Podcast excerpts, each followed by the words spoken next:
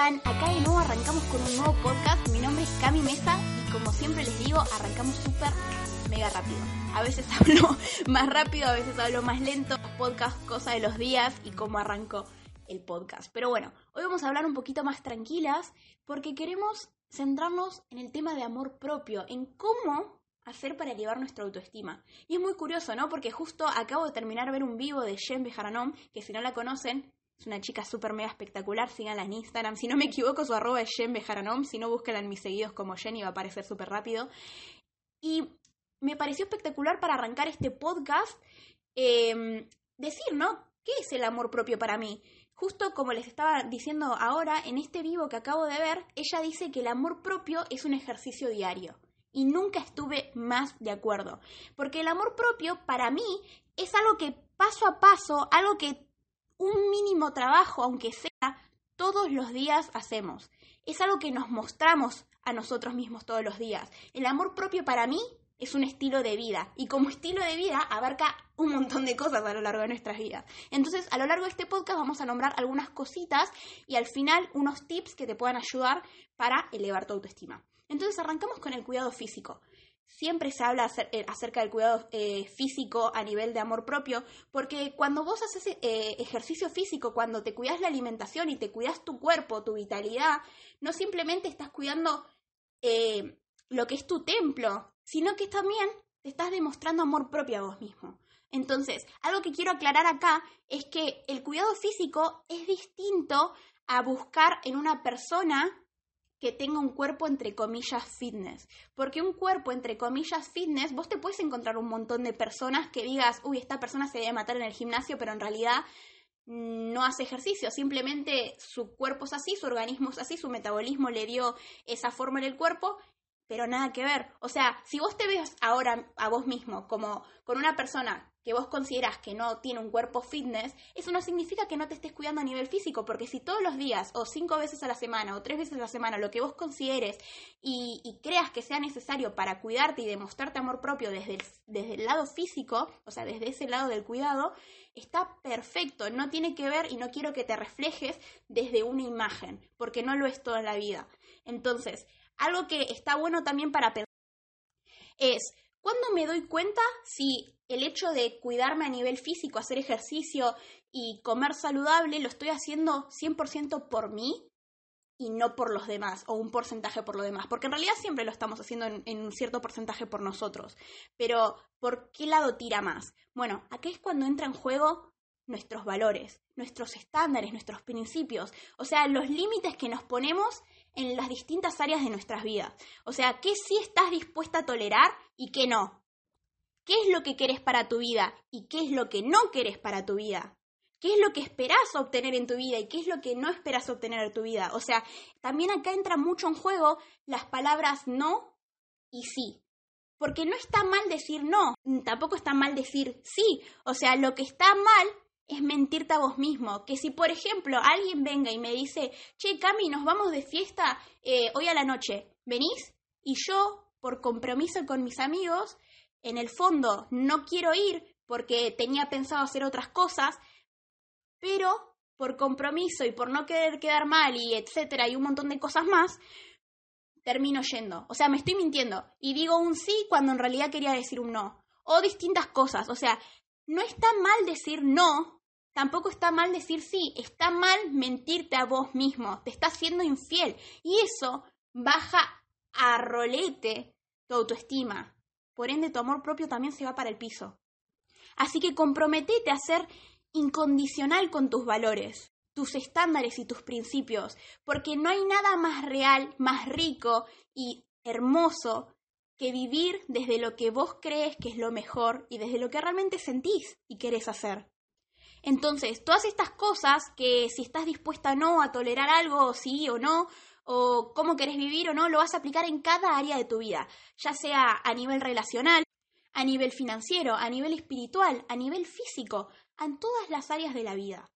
Por eso es muy importante que vos te sientes un día, si es necesario entero, que sea entero, a escribir exactamente cuáles son tus valores, cuáles son tus estándares, tus principios en cada área de tu vida Porque si no conoces cuáles son tus principios, tus valores, no vas a poder vivir en congruencia a ellos. Y muchas veces te vas a sentir mal y no vas a saber por qué. Y en realidad es porque estás siendo incongruente, te estás siendo infiel, estás haciendo algo que en realidad, en el fondo, no querías. Y como vos no lo sabes, no te vas a dar cuenta y por ende no lo vas a solucionar. Por eso es muy importante que para conocerte te pongas a escribir y hacerte las preguntas adecuadas. Entonces, cuando sabes quién sos y cuánto valés, todos los sentimientos negativos que tengas sobre las demás personas van a desaparecer así, rapidísimo, automáticamente. Porque literalmente los sentimientos de celos, eh, las críticas, compararte, pensar mal de las demás personas y todos esos sentimientos negativos únicamente vienen del no saber ni quién sos exactamente, ni de tu valía. O sea, es una locura. Entonces, cuando tengas muy claro esto, por eso, repito, es muy importante el ejercicio que dije anteriormente, te vas a dar cuenta que la seguridad en vos misma va a venir únicamente de vos misma.